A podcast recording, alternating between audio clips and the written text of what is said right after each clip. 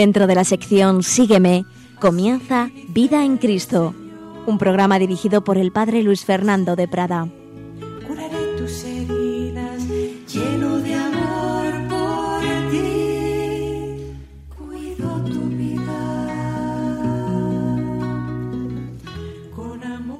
Un cordial saludo, querida familia de Radio María. Aquí seguimos profundizando en estos temas de espiritualidad y concretamente estábamos hablando un poco de la iniciación a la oración, teniendo en cuenta muy particularmente las enseñanzas del catecismo de la Iglesia Católica, una mina realmente de doctrina, de espiritualidad, de experiencia, en todo, pero particularmente en este tema de la oración, puesto que, como sabéis, la cuarta parte del catecismo se dedica a la oración. En el desierto, el llanto de tu pueblo. Consolaré. El Señor nos quiere consolar, nos quiere animar en la oración, quiere tener con nosotros un trato personal. Y habíamos visto cómo hay diversas dificultades, algunas de siempre, otras más particulares de nuestra época, a hacer oración. Íbamos respondiendo a esas dificultades dando el enfoque adecuado de la oración según la doctrina católica, según los principios teológicos de nuestra fe y, como digo, particularmente desde el- lo que nos enseña el catecismo de la Iglesia Católica. Veíamos el sentido de la oración simplemente como personas humanas que buscamos la verdad, pero mucho más el sentido de la oración en la revelación, en el Antiguo Testamento, como Dios invita al hombre a la oración, invita al hombre a la amistad y muy particularmente en el cristianismo, como el Dios que se ha hecho hombre en Jesucristo nos invita a ser sus amigos, a tener un trato personal con Él. Si alguno me ama, mi Padre le amará, vendremos a Él y haremos morada en Él. Como todo esto presupone un concepto de Dios, un Dios cercano, un Dios que nos ama, un Dios que tiene con cada uno de nosotros una relación personal, un Dios que en Cristo nos invita a esa amistad. No es otra cosa la oración, decía Santa Teresa de Jesús, que tratar de amistad con quien sabemos que nos ama. Hablábamos de todo esto, hablábamos de oración y vida ordinaria. Por un lado, estamos llamados a estar unidos con Dios durante todo el día, estar unidos con Dios en nuestra vida ordinaria, pero decíamos que eso presupone ratos específicos de hacer oración, ratos específicos dedicados a la oración en sí misma, no simplemente que todo el día podamos estar más o menos unidos a Dios. Y también veíamos en esta misma línea la relación entre oración y caridad fraterna. No solo no se contraponen, sino que la verdadera oración nos lleva a la caridad. Si una persona dice que hace mucha oración y sale de la oración cada vez más dura de cabeza y más antipática, pues mala señal. Aquello que se cuenta de una niña que rezaba a Dios y le decía, Señor, te pido que los malos se hagan buenos y los buenos se hagan simpáticos. Como que si los, los buenos fueran antipáticos, pues mala, mala señal, mala señal, señal de que realmente no es auténtica vida de oración la que nos hace antipáticos. Bien, pues vamos hoy a avanzar un poquito más, a decir alguna cosa siempre en un aspecto como bastante básico de iniciación, pero que nos puede venir bien siempre recordar estas actitudes que tienen un fundamento teológico que recoge el catecismo y que pueden llevarnos a hacer mejor nuestra oración. ¿Qué actitudes debemos tener en cuenta en nuestra propia oración y si estamos intentando ayudar a otras personas, iniciándolas a la oración. Particularmente tenemos presentes a los jóvenes, pero lo que digamos para ellos básicamente vale para todos. ¿Qué actitudes oracionales debe tener presente el cristiano, presente es el cristiano que se va iniciando a la oración? En primer lugar, la gratuidad, la gratuidad. No olvidemos que la oración no consiste en grandes técnicas, sino que es una relación interpersonal de amor. Y las relaciones interpersonales tienen esa característica de la gratuidad. Yo no voy a estar con mi amigo a ver qué saco, a ver si saco de esto o lo otro, mala señal. Voy a estar simplemente. Pues análogamente no debemos ir a la oración a sacar, a conseguir tales beneficios del Señor, sino a estar con Él, a estar con Él, lo cual ya tiene un valor en sí mismo. Por ello, aquel que está empezando a hacer oración, hay que ayudarle a no valorar su oración por los frutos que él cree sacar de ella, que por otro lado son siempre mucho mayores de lo que percibe. mejor una persona sale diciendo, bah, salgo igual que he entrado, no saco nada. No es verdad, no es verdad. Es como el que se pone al sol ahí en la playa, aunque se duerma, pues se pone morenito. Pues si uno está ante el Señor haciendo lo que puede, intentando evidentemente no distraerse, pero se va a distraer, pero hace lo que puede, el alma se va poniendo morenita ante el sol que es Jesucristo. Siempre se recibe de la oración mucho más de lo que pensamos, pero no hay que ir con esa actitud a ver qué saco, a ver qué saco, sino a estar, a estar con el Señor, a estar gratuitamente con Él, como el niño pequeño está con su mamá, como el perrito está ahí a los pies de su amo. Por otro lado, hay que recordar que la oración no depende de nuestros esfuerzos que hay que poner, sino de la gracia divina que reparte sus dones como quiere. Por ello siempre hay que pedir humildemente esa gracia de la oración. Dice el Catecismo en el número 2713, la contemplación es un don, una gracia. No puede ser acogida más que en la humildad y en la pobreza. Nos habla de, de esa forma concreta de oración que es la contemplación, pero vale en general para toda forma de oración. Es un don, es una gracia y una gracia, un don, como se acoge en la humildad y en la pobreza. Así pues, actitud de gratuidad, no de tipo utilitarista.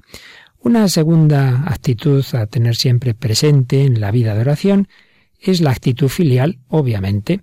Si la oración nos introduce en el trato con Dios y sabemos que Dios es trino y estamos llamados a tener una relación personal con el Padre, pues es una actitud, una relación filial la que estamos llamados a tener con Dios Padre a través del Hijo Eterno, Jesucristo, que nos ha hecho sus hermanos. Entonces somos hermanos de Cristo e hijos en el Hijo del Padre y a través del don del Espíritu Santo. Y esa actitud filial, esa confianza en el Padre, a su vez tiene distintos matices, matices de la relación de un cristiano con su Padre Dios. ¿Qué matices?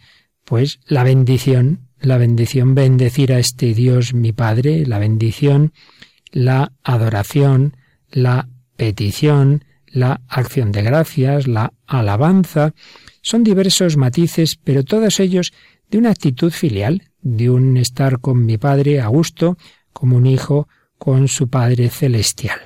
La bendición, bendición dice el catecismo, en ella el don de Dios y la acogida del hombre se convocan y se unen. El don de Dios y la acogida del hombre se convocan y se unen en la bendición. La adoración, se nos dice de ella que es la primera actitud del hombre que se reconoce criatura ante su Creador. Fijaos, la primera actitud del hombre que se reconoce criatura ante su Creador. Por ello, está muy bien que, si nos lo permite la salud, comencemos nuestra oración en una actitud de postración, arrodillándonos o si estamos en un sitio discreto, incluso a lo mejor postrándonos en el suelo. La adoración, primera actitud del hombre que se reconoce criatura ante su Creador. Y decíamos que también la petición por nosotros y por los demás, la intercesión, la acción de gracias, la alabanza. Hay que tener en cuenta que nunca, nunca, nunca, nunca queda superada la petición. Es verdad que es muy importante no reducir nuestra oración a pedir. La oración debe tener todos estos otros matices y aspectos que estamos diciendo, y por supuesto la acción de gracias y la alabanza. Pero una cosa es que no se reduzca a pedir y otra cosa es que eh, siempre el hombre siempre tiene que pedir, siempre tiene que pedir. Nunca podemos decir, bueno, esto ya de la petición ya, ya está superado, esto era para los primeros momentos. No es verdad, no es verdad. El hombre siempre es un mendigo de Dios. nos dice el catecismo. Nunca hay que dejar atrás la petición, con la cual, dice el catecismo en el 26-29, mostramos la conciencia de nuestra relación con Dios. Por ser criaturas, no somos ni nuestro propio origen, ni dueños de nuestras adversidades, ni nuestro fin último. Pero también por ser pecadores, sabemos como cristianos que nos apartamos de nuestro Padre. La petición ya es un retorno hacia Él. Todo esto nos lo dice el número 2629 del Catecismo. Por tanto, como veis, nos da dos motivos este número de por qué es siempre necesaria la petición. Por un lado, porque somos criaturas, y como criaturas no somos ni nuestro propio origen, ni dueños de nuestras adversidades, ni somos tampoco nuestro fin último. No somos nuestro origen ni nuestro fin, tenemos que acudir a quien sí lo es, por ser criaturas. Pero es que además de criaturas somos pecadores, somos pecadores y por tanto tenemos especial necesidad de pedir perdón y nos dice este número que la petición ya es un retorno hacia Él, ya es un retorno hacia el Señor. Así pues, siempre necesidad de la petición. Eso sí, la petición debe marcarse siempre en esa actitud filial de la que hablábamos, una de cuyas características es la aceptación confiada de la voluntad del Padre. Así pues, petición, pero evidentemente también alabanza, alabanza. Dice una expresión muy bella el Catecismo, el número 2639. La alabanza es la forma de orar que reconoce de la forma más directa que Dios es Dios que Dios es Dios. Le canta por Él mismo. Le da gloria no por lo que hace, sino por lo que Él es. Alabar a Dios. Dios es. Eso basta, le dice San Francisco de Asís al hermano León, tal como lo relata un libro precioso, Sabiduría de un pobre de Loy Leclerc. Hermano León, alabemos a Dios, contemplemos que Dios es. Eso basta. La alabanza es la forma de orar que reconoce de la forma más directa que Dios es Dios, le canta por Él mismo, no por lo que me da, que eso sería ya acción de gracia, sino porque Él es así, porque Él es el que es, porque Él es bueno, porque Él es misericordia, porque Él es belleza. Actitud filial, pues con todos estos matices, todos ellos necesarios, todos ellos complementarios. ¿Qué más actitudes son necesarias para una vida de oración? Bueno, una que ya ya más o menos la hemos venido diciendo, es la humildad, tan importante que el número 2559 dice, la humildad es la base de la oración. Fijaos, la base de la oración. La humildad. La conversión del corazón, también fundamental. Y la sencillez. Debemos presentarnos ante Dios tal como somos, sin ocultar nuestra realidad necesitada de ayuda y misericordia, y hablarle a Dios sencillamente, sin necesidad de grandes palabras, pues como un niño habla con sus padres. Dice el número 2609. Decidido así el corazón a convertirse, aprende a orar en la fe. La fe es una adhesión filial a Dios, más allá de lo que nosotros sentimos y comprendemos. Se nos añade, pues, esta actitud que evidentemente está de fondo de todas las anteriores, que es la fe, corazón que se quiere convertir y que ora en fe, en una adhesión filial, fe que desemboca en la audacia filial, que diría Santa Teresita del Niño Jesús, audacia filial y vigilancia. Eh, por supuesto, otra actitud necesaria, necesaria, es el silencio interior y un cierto recogimiento, si uno va a la oración pues con un montón de cosas en su cabeza, en su imaginación, en sus recuerdos, pues en vez de estar con el Señor está con esas ideas, está con esos recuerdos. Hay que intentar, es difícil, por no decir imposible, sin una gran gracia de Dios, que lo consigamos, que serenemos nuestra mente, que callemos a esa loca de la casa que decía Santa Teresa, que es la imaginación, pero hay que buscarlo, hay que buscar ese silencio, hay que buscar ese recogimiento. Dice el catecismo, número 27 y 17, en este silencio insoportable para el hombre exterior, el Padre nos da a conocer a su Verbo encarnado. El Padre nos da a conocer a su Verbo encarnado en este silencio. Y frente a todas las dificultades, por supuesto, hay que animar al cristiano que está empezando a hacer oración a una grande y muy determinada determinación de perseverar en la oración. Estas expresiones tan teresianas, grande y muy determinada determinación de perseverar en la oración. Ay, es que me canso, es que me aburro, es que no siento, lo dejo. No, no, no, no. Determínate a perseverar. Por eso dice el número 2742 del Catecismo. Contra nuestra inercia y nuestra pereza, el combate de la oración es el del amor humilde, confiado y perseverante. Amor humilde, confiado y perseverante. Vayamos a la oración y digámosle al Señor, Señor, aquí estoy para orar, aquí quiero estar contigo. Vamos a decírselo en un momento de meditación, en un momento de dirigir nuestro corazón a Él, le pedimos que nos enseñe a ponernos en su presencia, que nos enseñe a orar.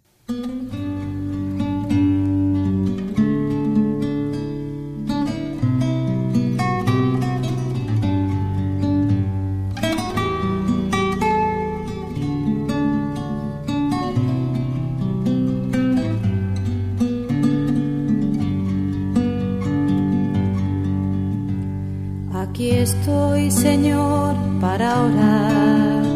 He parado las agujas del reloj como tierra del desierto que desea el agua fresca de la mañana.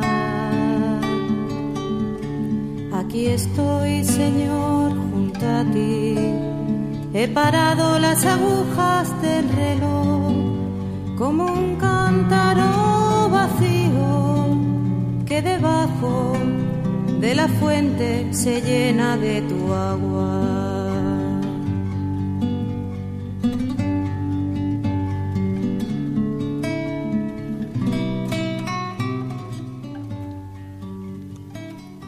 He parado las agujas del reloj, muy importante, ir sin prisas, ir a estar ahí a fondo perdido con el Señor, a ponernos a remojo en Dios, como los garbanzos que se pasen ahí toda la noche ablandándose en el amor del corazón de Cristo. Y en todo ello, evidentemente, nos va a ayudar la Virgen María. Por ello, en nuestra iniciación a la oración hay que acudir también a la Virgen. Ella es la madre cercana capaz de introducirnos en la intimidad de su Hijo, el cual, no nos olvidemos, como hombre aprendió de la Virgen a orar conforme a su corazón humano. Aprendió de la Virgen, así nos lo recuerda el número 2599. Y el 2679 dice algo muy bello. María es la orante perfecta, figura de la Iglesia. Podemos orar con ella y a ella. Podemos orar con ella y a ella. La oración de la Iglesia está sostenida por la oración de María. Qué tres afirmaciones tan preciosas. La orante perfecta, podemos orar con ella y a ella, y la oración de la Iglesia está sostenida por la oración de María. La Virgen nos llevará a hacer la voluntad de Dios. Fijaos otra expresión preciosa en el 26-17. Fiat, la palabra latina, hágase fiat. Esta es la oración cristiana, ser todo de Él, ya que Él es todo nuestro. Esas palabras que dijo la Virgen, fiat hágase, nos dice este número que viene a ser la clave de la oración cristiana, saber ser todo de Él, ser del Señor, ya que Él es todo nuestro. ¡Qué riqueza! Dios se ha hecho nuestro, Dios se nos da. Pues si Dios se me ha hecho mío, ¿cómo no voy a querer yo ser suyo? Ser todo de Él, ya que Él es todo nuestro. Así pues, acudamos en nuestra iniciación a la oración a la Virgen, a los santos, imitadores cercanos de Cristo, que nos van a enseñar, y además algunos de ellos tienen estupendos tratados sobre la vida de oración, por ejemplo, Santa Teresa. Una última palabra podemos decir respecto al papel del cuerpo en la oración. En esto, como en todo, hay que tener equilibrio. Por un lado, es indudable que el que ora es el hombre entero, cuerpo y alma. Por tanto, hay que saber pues cómo cómo guiar el cuerpo. Este debe adoptar la postura más adecuada, más propicia al recogimiento. Intento recogerme y estoy ahí eh, tirado de cualquier manera, pues el cuerpo no me va a ayudar. Pero por otro lado tampoco le demos eh, una excesiva importancia eh, al cuerpo, al simbolismo psicofísico. Incluso decía el documento para la doctrina de la congregación, para la doctrina de la fe sobre formas de oración del año 89, que ya citábamos en otro programa, que el cuerpo, el simbolismo psicofísico comprendido en modo inadecuado e incorrecto, puede incluso convertirse en un ídolo y como consecuencia en un impedimento para la elevación del espíritu a Dios. Si le damos demasiada importancia a los métodos psicofísicos, sobre todo de tipo oriental, la gran importancia del cuerpo que repetimos, hay que tener presente, pero si le damos más importancia a la que tiene, pues ese no es el camino de tantos santos que no han estado haciendo muchas metodologías y sin embargo en su sencillez se han relacionado con Dios nuestro Señor. Pues bien, hemos recordado esos principios básicos teológicos que hay que tener en cuenta a la hora de nuestra vida de oración, a la hora de ayudar a los demás a iniciarse en la oración y de todos nosotros a ir avanzando en ella. Y si nos preguntamos ahora, pues, ¿qué pasos, qué pasos podemos sugerir a una persona que todavía no lleva una verdadera vida de oración? Queremos ayudarla a entrar en ella. Bueno, naturalmente cada caso es cada caso y aquí son simplemente unas sencillas orientaciones generales que habrá que ver en cada situación. Evidentemente, siempre el primer paso eh, con alguien en cualquier tema y concretamente en este de la oración es la motivación, que la persona se sienta atraída por la oración, que no la vea como algo que hay que hacer, por obligación o por rutina, que entonces se acaba dejando, sino que descubra los motivos que hay para empeñarse en algo que a veces va a resultar cansado, en algo donde a veces va a encontrar dificultades. Si no tenemos una motivación, pues las cosas las dejamos. Por ello, el educador, el que está enseñando a otro a introducirse en la oración, debe preguntarse en qué estado espiritual se encuentra esta persona. Si vemos que es una persona que dice que ni siquiera tiene fe, entonces ¿cómo vamos a decirle que haga oración? Pues ya creo que comentábamos que también a esa persona le podemos plantear la oración, un tipo de oración de búsqueda de Dios, ese tipo de oración que llamábamos condicional, Tú puedes, aunque dudes de Dios, puedes decir, Señor, si es verdad que existes, como dicen muchos, pues haz que te conozca. O si crees ya en Dios, pero dudas de Cristo, Señor, si es verdad que Jesús es el Hijo de Dios, pues quiero conocerle, que, dame esa fe, dame esa fe, que yo te conozca. A esa persona podemos animarla a buscar a Dios con empeño y recordarle que quien busca, encuentra. Y contarle ejemplos de personas que han empezado haciendo esa oración condicional y que en efecto se han encontrado con Dios. Pero más fácil será que estemos intentando ayudar a personas que ya tienen fe, pero una escasa vida interior, una escasa vida cristiana. Pues a estos hay que animarles a intensificar su relación con Dios, haciéndoles captar el atractivo de una auténtica vida espiritual. Por supuesto, más que las palabras importan las experiencias vitales. Por ello, hay que empujarles a hacer oración, que, vean que eso es algo que, que vale la pena. Orando se aprende a orar. Quiero aprender a nadar. A ver, voy a leer en un libro cómo se nada. Mira, lee todo lo que quieras, pero al final hay que echarse a la piscina. Y al principio se pasa un poco mal, pero nadando se aprende a nadar. Pues orando se aprende a orar.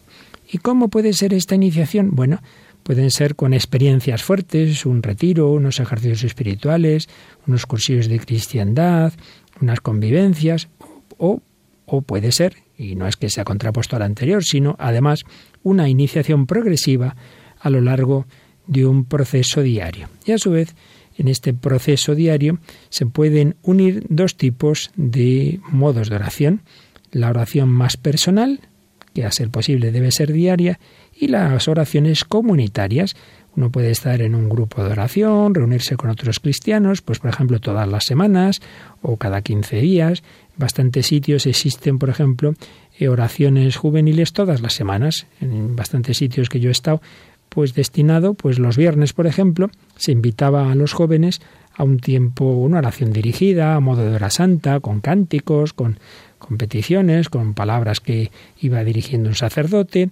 Bueno, pues se puede ir entreverando esa oración diaria que cada uno debe buscarse de tipo personal con esas otras oraciones comunitarias que pueden ser semanales o quizá quincenales. Y, a ser posible, tener también un día o varios, un fin de semana eh, intenso dedicado a la oración, una convivencia, un retiro, y no digamos si pueden ser unos ejercicios espirituales. En cualquier caso, la clave está en que ese cristiano haga cuanto antes la experiencia de la presencia de Jesucristo como persona viva que irrumpe en su vida, que la llena de sentido y que vale la pena, vale la pena hacer cualquier esfuerzo con tal de conocer más de cerca a ese Jesús, ese Jesús que nos llena el corazón con su amor. Y desde ese momento en que tenga esa experiencia fuerte de Cristo vivo, ese cristiano va a hacer la oración por propia iniciativa. No va a hacer falta recordárselo, va a estar motivado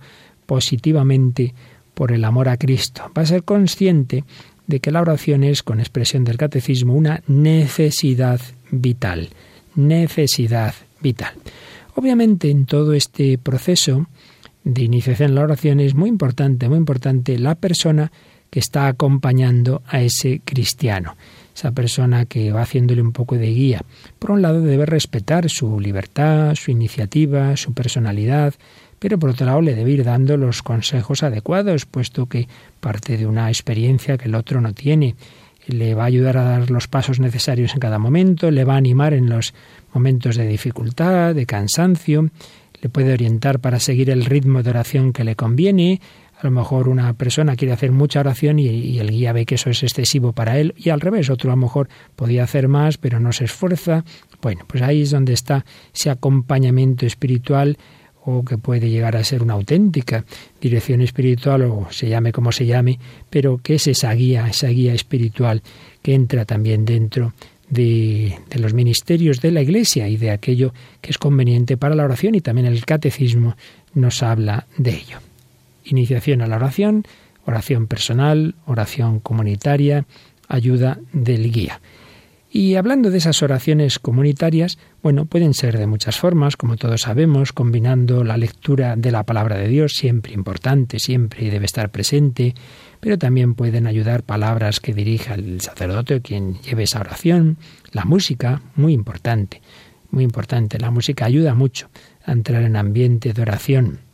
Pero también debe haber momentos de silencio, no todo el rato hablando y cantando, también hacer silencio para que cada uno tenga esa, esa intimidad y que pueda hablar sus cosas con el Señor. También puede haber oración espontánea en alto. En fin, depende también de los distintos estilos y carismas. Quizá al principio del proceso de iniciación, sobre todo con personas más jóvenes, pues puede ser conveniente usar más elementos sensibles, eh, determinadas imágenes, iconos, símbolos, dibujos, carteles, medios audiovisuales, ¿por qué no? Todo puede ser bueno. Pero tampoco hay que tener miedo a prescindir en un momento dado de estos medios y dejar a ese cristiano en pura fe, en pura fe ante Dios. Aunque al principio cuesta, sobre todo a estas generaciones actuales tan acostumbradas a siempre estar con ruidos y con medios audiovisuales, pero si uno va perseverando también es capaz de quedarse en silencio y de escuchar la voz del Señor. Otra forma de oración que se puede dirigir comunitariamente es eh, la que parte de la vida ordinaria. Por ejemplo, por ejemplo, uno puede hacer una visita a un lugar de, donde hay acogidas personas enfermas o pobres, abandonados, ancianos, y luego después tener un rato de oración e intentar asimilar desde la presencia del Señor lo que se acaba de vivir, esas visitas que se han hecho, esa experiencia que se acaba de tener. Y esto ayuda mucho a unir oración y vida. También se puede hacer esto mismo a partir de noticias, de prensa, de experiencias contadas por alguno. Es lo que el catecismo llama el libro de la historia, la página del hoy de Dios, número 2705. Pues fijaos, uno puede hacer oración y será lo más ordinario, partiendo del libro de la Escritura, de la Santa Biblia, pero también puede partir de otro libro, ¿cuál? El hoy de Dios, lo que hoy ha ocurrido en el mundo, lo que ha ocurrido en mi vida y en cualquier caso, partiendo de ello, acercarnos al Señor, ponernos en su presencia. Por supuesto, una forma de oración privilegiadísima, no faltaría más, es la liturgia de las horas, es la oración oficial de la Iglesia. Pero esta oración litúrgica que de por sí pues es ideal que se haga comunitariamente, es también una forma de introducirse a otro tipo de oración meditativa personal, porque uno puede ir rezando despacito, parándose en frases de los salmos, en las lecturas que se nos indican. Sin duda puede ser una excelente iniciación a la oración. Y primero se puede rezar, como digo, comunitariamente, pero esto puede ser un camino para que esas personas luego vayan cogiéndole el gusto también a rezar individualmente esa liturgia de las horas. Sin duda, el gran libro de iniciación a la oración que nos ofrece la Iglesia. Hombre, también tenemos el rosario, que muchas veces no gusta, sobre todo a la gente más joven, pero muchas veces es por la forma en que lo hacemos. Si se reza rutinariamente, deprisa, sin pensar, pues eso se hace cansado y aburrido. Pero si sabemos rezar el rosario con calma, con cantos adecuados, con textos bíblicos, con momentos de silencio, etcétera, entonces se le va cogiendo el gusto paradójicamente, cuando el rosario se, reza deprisa, se hace largo y pesado. Si se reza despacio, pensando lo que decimos, con una breve meditación antes de cada misterio, con esos cánticos, entonces, aunque se haga más largo, aunque sea más largo, mejor dicho, se hace más corto, se le va cogiendo gusto. Son formas de iniciarnos a la oración, pero lo importante es que siempre nos demos cuenta que estamos en presencia de Dios, que estamos con el Señor. Vamos de nuevo a meditarlo un poquito, vamos a pedirle que vivamos en su presencia y que tengamos esos ratos en presencia de nuestro Santo Dios.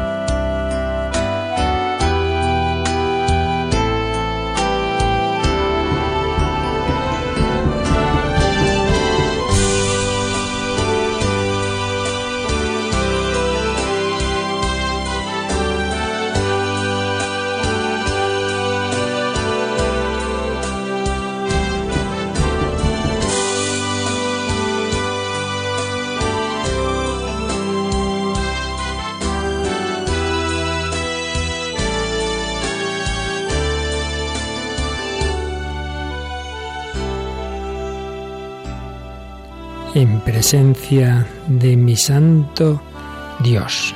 Formas de oración personal, formas de oración comunitaria, litúrgica, de un tipo o de otro, todo debe llevarnos a esa presencia de Dios. Naturalmente hay que cuidar todos los detalles, como es el lugar, el lugar de la oración, dice el catecismo. La elección de un lugar favorable no es indiferente, para la verdad de la oración, número 2691. Hay que elegir bien el lugar. Naturalmente el sitio privilegiado es una capilla ante el Santísimo, un lugar que ayude al recogimiento, pero también se puede hacer oración en tu cuarto o en la naturaleza, aprovechando, eh, por ejemplo, cuando se está en un campamento, en una excursión, pues momentos de oración ahí ante la naturaleza, que es también otro libro donde Dios nos habla.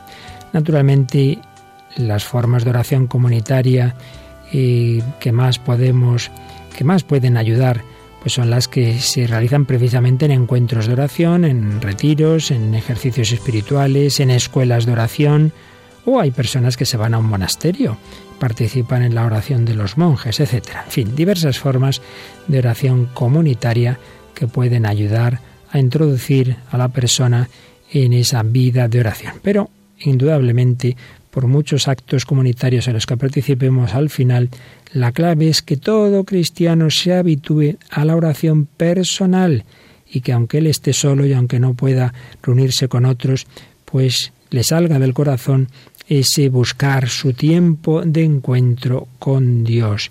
La persona que ayuda, el guía espiritual, eh, está llamado a ayudar a esa persona a encontrar el modo de oración que más le conviene. Dice el Catecismo, el número 2699. El Señor conduce a cada persona por los caminos que Él dispone y de la manera que Él quiere. Cada fiel, a su vez, le responde según la determinación de su corazón y las expresiones personales de su oración. No obstante, la tradición cristiana ha conservado tres expresiones principales de la vida de oración, la oración vocal, la meditación y la oración de contemplación. Así pues, se nos han dicho básicamente dos cosas en este número 2699. Por un lado, que el Señor lleva a cada uno por donde quiere. En este sentido no va a haber dos caminos iguales. El Señor lleva a cada uno por su camino. Pero por otro lado, se nos dice que en la tradición cristiana hay tres expresiones principales de la vida de oración que siempre debemos tener muy presentes. La oración vocal, la meditación y la contemplación. Oración vocal, nunca hay que despreciarla, nunca pensemos, bueno, esto ya lo tengo superado, no, no, somos cuerpo y espíritu, dice el 2702, y experimentamos la necesidad de traducir exteriormente nuestros sentimientos. Somos cuerpo y espíritu y hay que traducir exteriormente, vocalmente también, nuestros sentimientos. Pero hay que enseñar al cristiano a usar este modo de oración de manera que sea realmente expresión del corazón y no meras palabras, claro está. Oración vocal, nunca hay que despreciarla, se puede hacer de muchas formas, ir rezando despacito oraciones vocales, fijándonos en cada palabra, meditando cada palabra, Padre, pues ver lo que significa Padre, Padre nuestro, eres Padre de todos, que estás en el cielo, o ir rezándolo rítmicamente, como hacemos en el rosario, en las letanías, etc. Oración vocal. Segundo modo o expresión habitual de la vida de oración es la meditación. La meditación suele ser el modo más habitual en quien se inicia a una vida de oración, pues tradicionalmente se le ha enseñado a meditar. Pues cuántos libros en la historia de la espiritualidad cristiana nos hablan de la oración y meditación. Nos dice el Catecismo, el número 2705, que la meditación es sobre todo una búsqueda. El espíritu trata de comprender el porqué y el cómo de la vida cristiana para adherirse y responder a lo que el Señor pide. Hace falta una atención difícil de encauzar.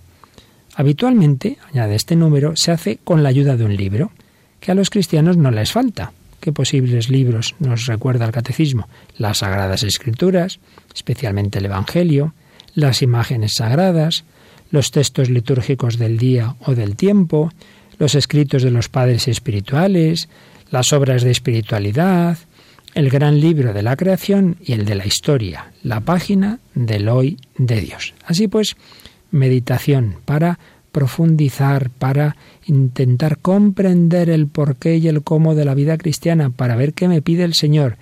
Y se nos ha recordado que para ello normalmente vamos a ayudarnos de un libro y se nos han sugerido estos libros, ante todo las escrituras, muy particularmente el Evangelio, pero también el fijarme en una imagen, los textos litúrgicos del día, es muy habitual hacer la oración, pues fijándome en qué lecturas tenemos hoy en la misa, o escritos de padres espirituales, grandes obras de espiritualidad, y como antes recordábamos también, el libro de la historia, el libro del hoy de Dios, pues Dios también me habla a través de acontecimientos. Pero hay que tener cuidado en el uso de los libros en distinguir la oración meditativa de la mera lectura espiritual. La lectura yo estoy leyendo, yo leo. La meditación estoy con el Señor, estoy en su presencia, estoy meditando, pero meditando en la presencia de Dios, meditando con el Señor. No convirtamos la oración, no convirtamos la meditación en lectura. Y tengamos presente que, en efecto, la meditación no puede limitarse tampoco una reflexión intelectual, sino que, dice el Catecismo, en 2708, hace intervenir al pensamiento, la imaginación, la emoción y el deseo. Y por otro lado, se aplica preferentemente a meditar los misterios de Cristo. Meditación. Hay muchos métodos de oración, de meditación, que sin duda pueden ayudar eh, al que está iniciándose. Eh, a veces ayuda a bastantes personas, les ayuda, particularmente jóvenes, el escribir, sobre todo cuando están así en momentos de sequedad, de aridez. Pues hay personas que les ayuda a escribir, otras no. Estas son cosas pues muy personales. Oración vocal, meditación y contemplación. Contemplación que el catecismo entiende en el sentido en que Santa Teresa describe la oración. Antes recordábamos tratar de amistad, estando muchas veces tratando a solas con quien sabemos que nos ama. Se nos dice que la contemplación es búsqueda, don, relación de alianza, comunión de amor, mirada de fe fija en Jesús, escucha, silencio. El número 2709 dice, en ella, en la contemplación, se puede también meditar, pero la mirada está centrada en el Señor. Así pues, si en la meditación más bien intentamos pensar en las palabras que nos ha dicho Jesús, considerar sus enseñanzas, su, su, vida, aquí sobre todo es mirar al Señor, no tanto que ha hecho o que me ha dicho, sino mirarle a Él, mirar su, su persona, mirar a Jesús, mirar a la Virgen, ver las personas que actúan en las escenas evangélicas. Sea cual sea el modo con que el cristiano haga oración, lo que sí que es muy importante es aconsejarle que se habitúe a hacer diariamente un rato de oración de determinada duración y que no la amita ni la corte sin una razón seria. Esto es muy importante. Un tiempo fijo de oración es tradicional, por ejemplo, San Enrique de lo aconsejaba el cuarto de hora de meditación todos los días. En otras tradiciones insisten media hora, media hora fija como sea. Por ejemplo, Don Sotar en el alma de todo apostolado para el hombre de obras, para el hombre apostólico, para el sacerdote, dice, hombre, por lo menos media hora de oración. Pues esto cada uno tendrá que verlo en esa dirección espiritual, pero lo que es importante es que cuando uno ve, pues sí, a mí me conviene tanto tiempo, no acortarlo después. No decir, hoy no, hoy no me apetece, hoy, hoy estoy aburrido, pues no importa. Hoy te mantienes igual que ayer hay que educarse en la constancia y en la perseverancia. Ay, es que hoy no siento nada. Pues esto es algo así como el gusto y la comida, que comer para alimentarse. Y naturalmente, pues el Señor nos ha dado el sentido del gusto que ayuda a comer. Pero si perdemos ese sentido del gusto, no por ello hay que dejar de alimentarse, no por ello hay que dejar de comer. Pues será una pena que no tengas el gusto, te va a costar más, pero hay que comer, hay que alimentarse. Pues también hay que alimentar el alma con la oración. Sientas más, sientas menos. La oración no depende del sentimiento. El auténtico amor se manifiesta cuando se persevera en una obra buena, aun cuando falta el atractivo sensible. No queremos con esto en absoluto despreciar el afecto, la afectividad, que es fundamental, pero hay que pasar del sentimentalismo superficial a unos afectos profundos. Y desde luego lo que no podemos hacer es dejarnos llevar de la gana. Hoy no tengo gana de hacer oración. Cuidado. La sinceridad no es la adecuación entre nuestras ganas o sentimientos y lo que expresamos. Hoy sería hipócrita haciendo oración porque no tengo ganas. No es verdad, porque lo que la sinceridad eh, nos quiere, la verdadera sinceridad es que yo exprese mis convicciones, mis actitudes profundas, no mis sentimientos o ganas que suben y bajan. Pero si yo estoy convencido de que debo estar con el Señor, soy sincero, estando en oración, aunque no me sienta hoy muy a gusto. Esa es la auténtica sinceridad. Y además hay que purificar la intención con que se va a la oración, no a tener gustos o sensaciones especiales, sino a estar con el Señor, a dejarnos amar por Él a pedir fuerza para cumplir su voluntad. Ay, es que no sé qué decir. Da igual. Lo importante es que estés con el Señor, que te pongas en su presencia, cerca de ti, Señor. Quiero estar cerca de ti. Importa muy poco o nada, que sienta, que no sienta, que se me ocurra, que no se me ocurra, me distraigo, bueno, pues intentas volverte a recoger, pero lo importante es que yo quiero estar cerca de ti, Señor.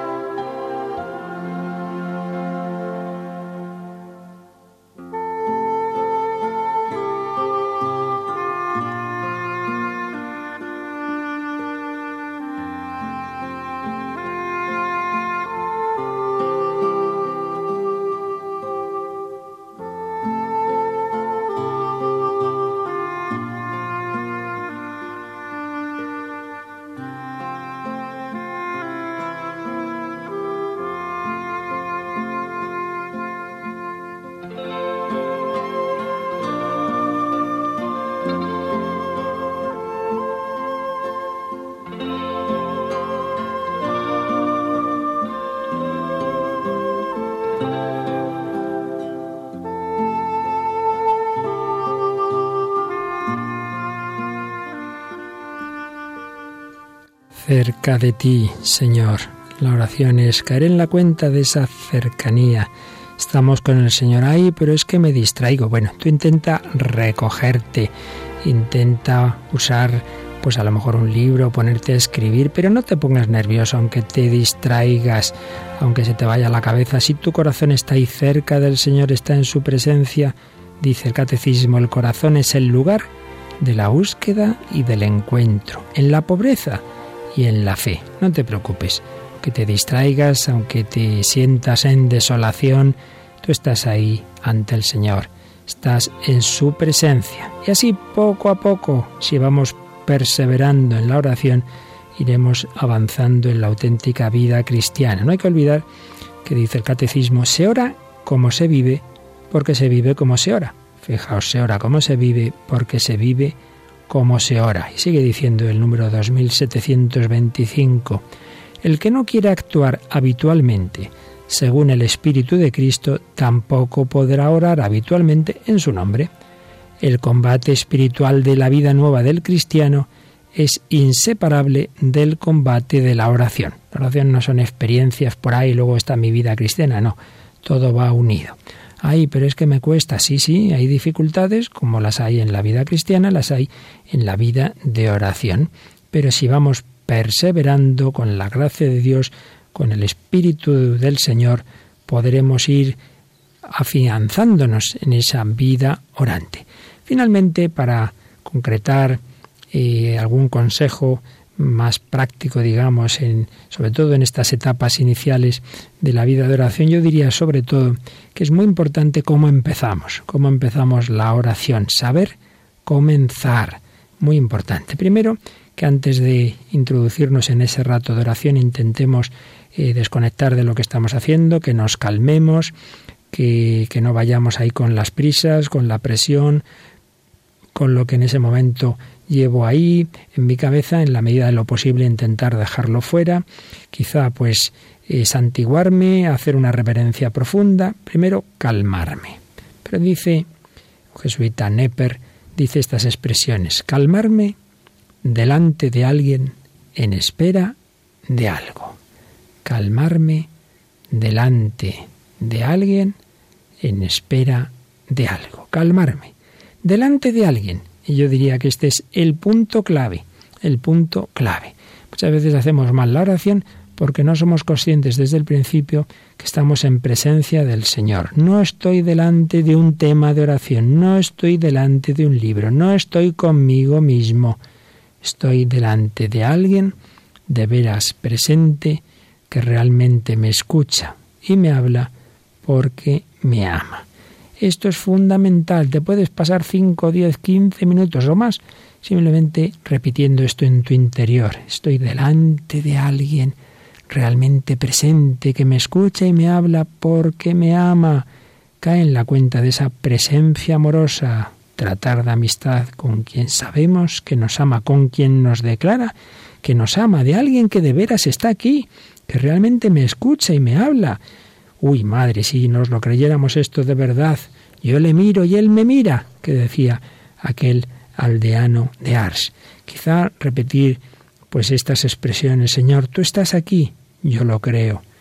Tú me ves y me contemplas, yo lo creo. Tú me escuchas, lo creo. Tú me amas, yo soy alguien para ti. Cuento ante tus ojos, lo creo. Señor, lo creo. Calmarme delante de alguien en espera de algo. Muy importante distinguir entre cumplir con mi oración y esperar algo de ella. Cumplo con mi oración, he hecho el tiempo que tenía marcado, pero ¿qué espero de mi oración? El Señor sin duda quiere darme mucho, aunque ya decíamos que no hay que ir a sacar, pero sin duda que mi vida cambia si realmente hago una auténtica oración en espera de algo. Yo la conduciré al desierto y le hablaré al corazón. Zaqueo, desciende. Es necesario que yo me aloje hoy en tu casa. Simón, tengo algo que decirte. Si alguno oye mi voz y me abre, entraré y comeremos juntos.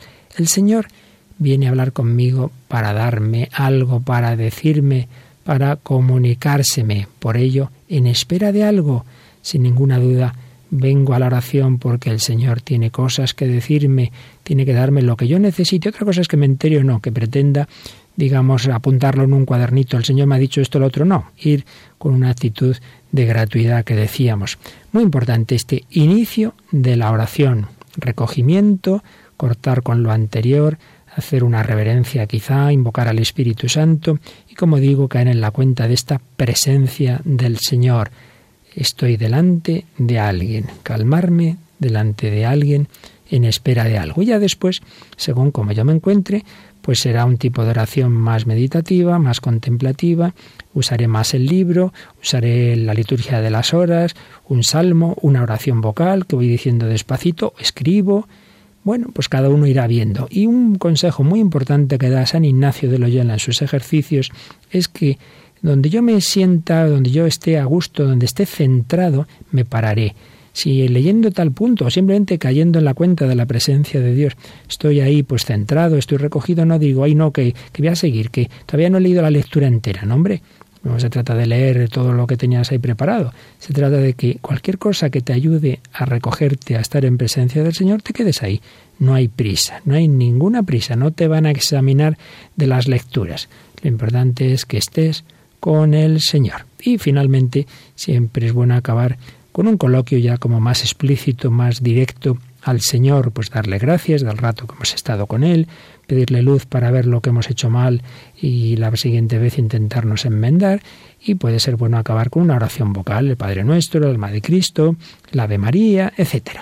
Bueno, naturalmente cada uno el Señor le irá llevando por sus caminos, porque esto ya decimos que es una relación personal, una relación interpersonal, pero sin duda la experiencia de tantos siglos de almas orantes en la Iglesia nos da unas orientaciones que en general pues nos son útiles a todos. Unas orientaciones fundamentadas teológicamente en el catecismo, sobre todo en su parte cuarta, dedicada específicamente a la oración, y que en estos dos programas hemos resumido algunos de los algunos, nada más de los aspectos más importantes de cara a una iniciación a nuestra vida de oración, de cara a ayudar a jóvenes o no tan jóvenes a iniciarse en la vida de oración. Pero no nos olvidemos, lo importante es que hagamos oración. Orando se aprende a orar, que perseveremos, que una y otra vez nos pongamos en presencia del Señor.